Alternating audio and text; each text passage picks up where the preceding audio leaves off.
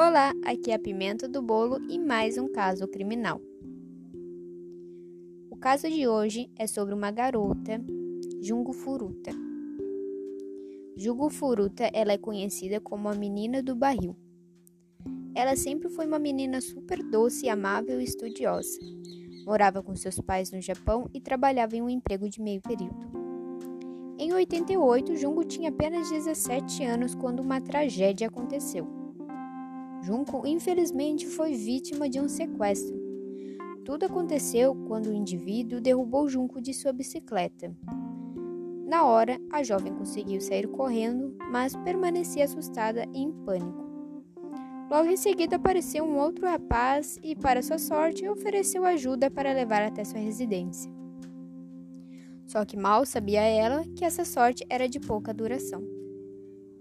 Com medo, Junco aceitou o pedido de, deste rapaz, no qual mesmo levou ela até a sua residência, à força. Junco, sem entender nada, começou a perguntar onde ele estava levando ela, que ali não era sua casa.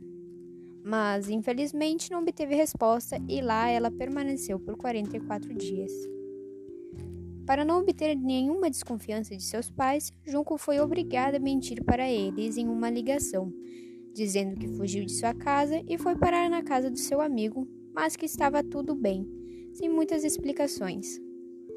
Seus pais acreditaram na menina e no momento não acionaram a polícia. Nessa casa, Juko foi maltratada de diversas formas possíveis. Era bizarro a forma em que a garota foi tratada dentro daquela casa.